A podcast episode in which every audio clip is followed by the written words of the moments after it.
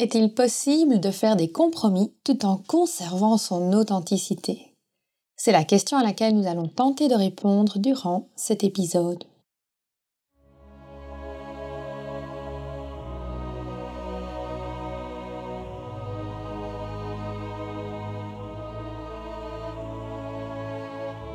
Bienvenue sur le podcast Métasensoriel, un espace qui allie science et spiritualité, conscience et subconscience, visible et invisible, afin de vous emmener à la conquête d'une vie pleine de sens.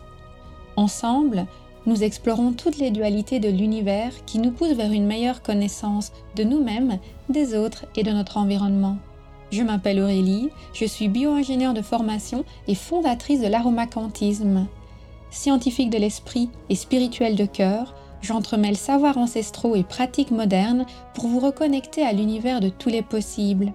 Chaque semaine, je vous mets au défi d'affiner votre intuition pour mieux écouter, comprendre et ressentir les énergies de la nature.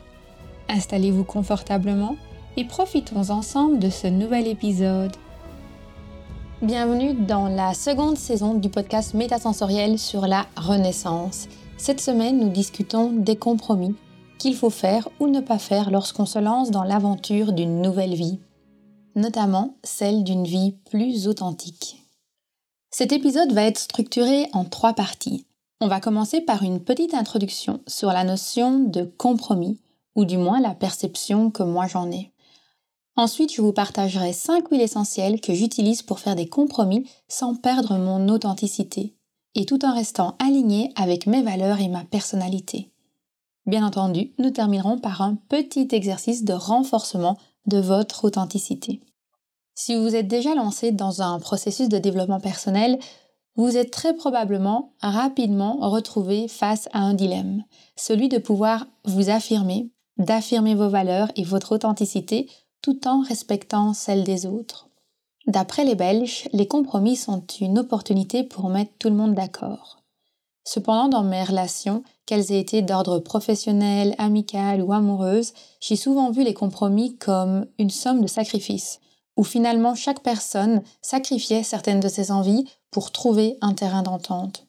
Il m'est également arrivé d'être confrontée à des personnes qui étaient expertes dans les compromis, dans le sens où elles n'avaient pas d'avis, elles n'avaient pas de préférence et elles pouvaient constamment s'adapter aux envies et aux besoins des autres. Bref, comme vous devez vous en douter, dans un cas comme dans l'autre, les compromis, c'est pas ma tasse de thé et je préfère ne pas devoir en faire. En réalité, la vie est en constante évolution et les situations auxquelles nous sommes confrontés sont constamment en changement. L'univers est très créatif, il aime bien innover et nous mettre face à de nouveaux défis. Il a l'art de nous confronter à des situations auxquelles on n'avait pas forcément pensé avant. Et finalement, il faut régulièrement se poser la question de savoir qui on est et comment on veut se positionner dans différentes situations. Avec tous les événements qui sont survenus ces dernières années, on n'a pas eu d'autre choix que d'apprendre à faire face à de nouveaux environnements et aussi être confronté à des personnes qui avaient des façons de penser très radicalement différentes des nôtres. Et même si parfois cela peut être très frustrant, je pense que c'est toujours des opportunités pour nous renforcer dans notre identité.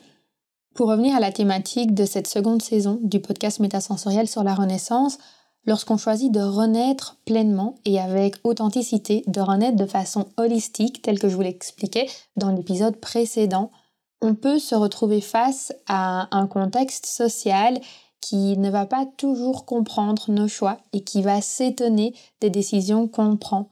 Je trouve que c'est très amusant de regarder la réaction des personnes autour de nous et aussi d'observer la divergence qu'il peut y avoir entre la vision qu'on avait ou les réactions auxquelles on s'attendait et puis celles qui ont véritablement lieu. Il va y avoir des personnes qui ne vont pas vous comprendre, qui vont être en désaccord et pourtant vous attendiez peut-être d'elles du soutien. Il va y avoir d'autres personnes qui en fait vont vous dire qu'elles vous avaient toujours vu comme ça, que pour elles c'est pas une nouvelle et qui vont vous soutenir peu importe les décisions que vous prenez.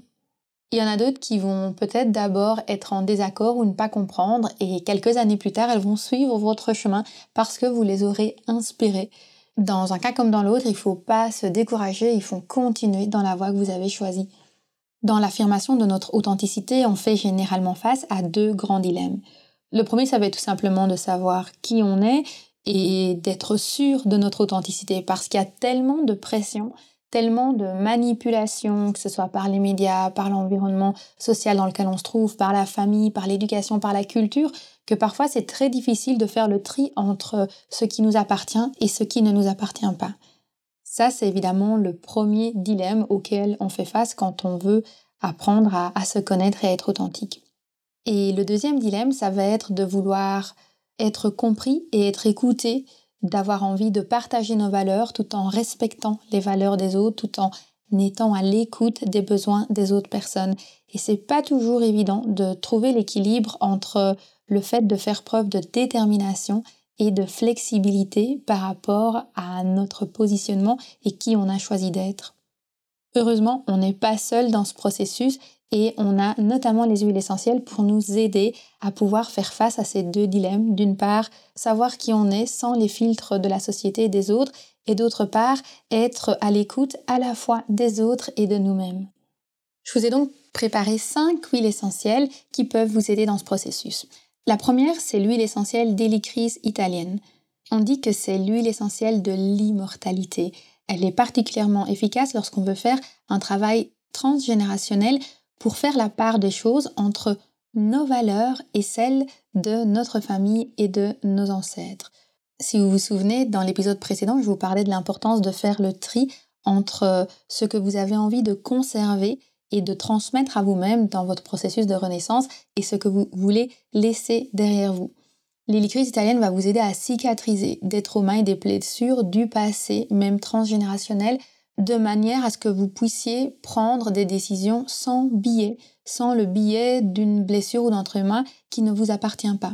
C'est une huile essentielle qui est également particulièrement efficace pour vous reconnecter à votre gabarit éthérique. Donc je ne vais pas rentrer dans cette thématique en détail parce que ce sont des choses que j'enseigne dans l'aromacantisme, mais en résumé, le gabarit éthérique, c'est votre corps énergétique à l'état pur, celui qui sert de modèle pour tous les autres corps qui vous constituent. La deuxième huile essentielle, c'est le lemongrass, donc la citronnelle. Cette huile essentielle est aussi appelée l'épée de la lumière parce qu'elle va venir vous aider à couper des cordes. Elle est particulièrement efficace lorsqu'on a tendance à faire trop de compromis suite à de la dépendance affective. Ce qui est vraiment génial avec cette huile essentielle et le processus de couper des cordes, c'est que vous allez pouvoir vous détacher de liens qui sont, on va dire, néfastes ou du moins pas constructifs avec des personnes que vous aimez, qui sont proches de vous, par exemple des membres de votre famille ou des amis, vos enfants, et vous pouvez en fait couper ces cordes de manière à bonifier et sublimer la relation. Donc c'est vraiment pas quelque chose de négatif, c'est quelque chose d'extrêmement constructif.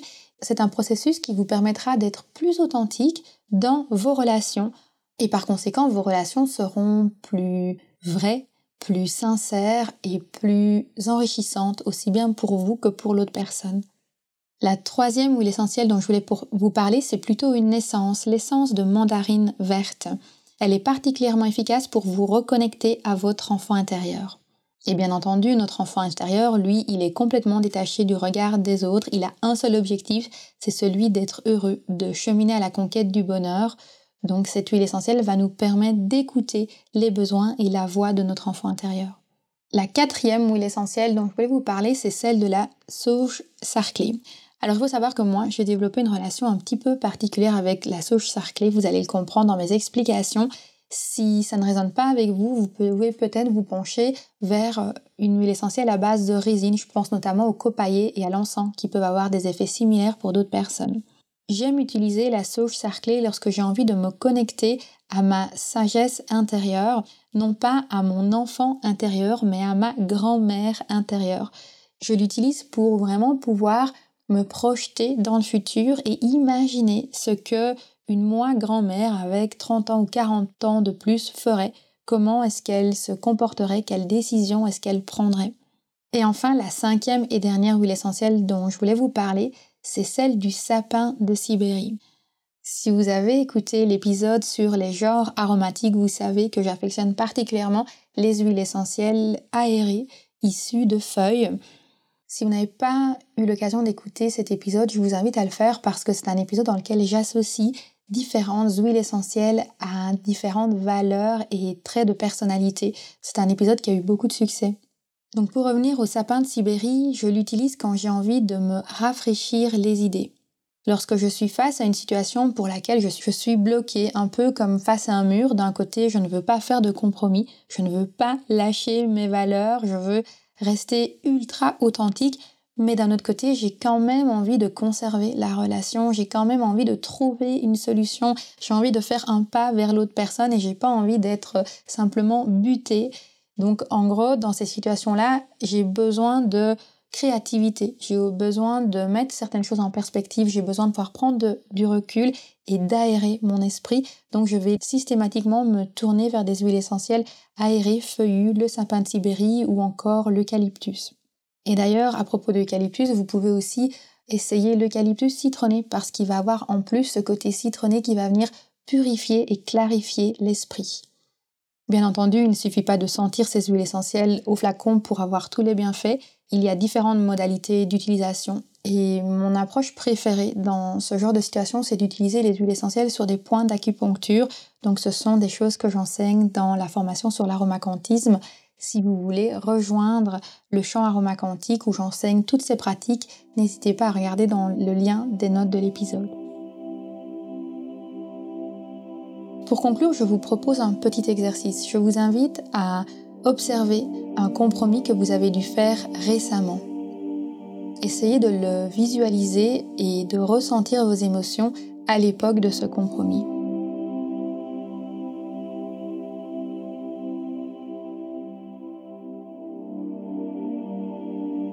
Quelles étaient les émotions qui vous animaient? Étaient-elles positives? Avez-vous eu le sentiment de faire un compromis joyeux?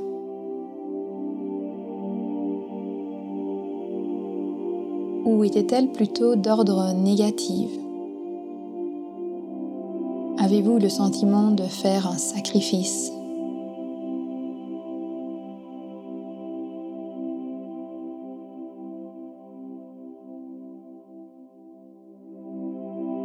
Quelles sont les valeurs que vous avez mis en avant et que vous avez pu maintenir et conserver dans les discussions associées à ce compromis.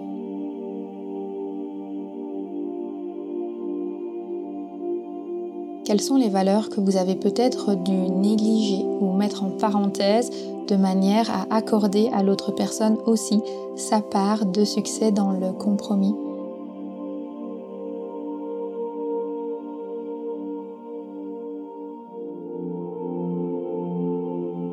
Qu'avez-vous fait ou qu'allez-vous faire pour que ces valeurs qui ont été mises entre parenthèses soient malgré tout toujours présentes et mises en valeur dans votre vie, indépendamment de ce compromis?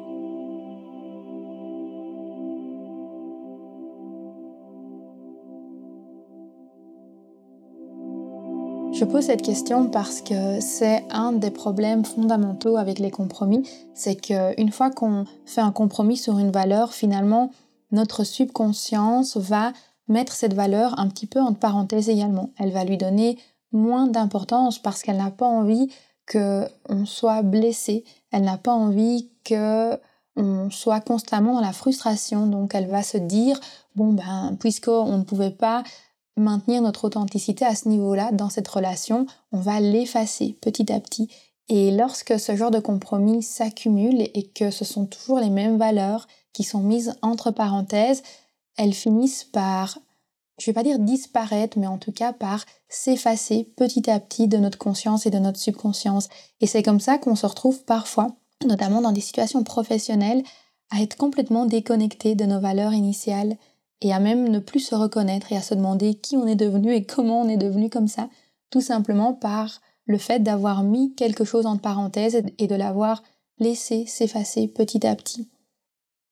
Donc si vous faites un compromis et que vous êtes amené à mettre certaines de vos valeurs en parenthèse, c'est super important de vous assurer que dans d'autres aspects de votre vie, que dans d'autres relations, vous mettez ces valeurs à nouveau en valeur, que vous les mettez en lumière, que vous leur donnez la place de s'exprimer pour ne pas qu'elles se sentent frustrées, on va dire, pour ne pas que votre subconscience commence à les sous-estimer et à les mettre de côté. Et à nouveau, c'est là que les huiles essentielles vont pouvoir nous aider parce que vous allez pouvoir associer à vos différentes huiles essentielles certaines valeurs et lorsque vous avez une valeur qui a été un petit peu effacée ou mise de parenthèse, vous allez pouvoir la raviver et la ranimer en vous grâce aux odeurs. Si l'utilisation énergétique des huiles essentielles vous intéresse, je vous invite vivement à télécharger le guide de 10 synergies psycho-énergétiques que vous pouvez trouver dans les notes de l'épisode.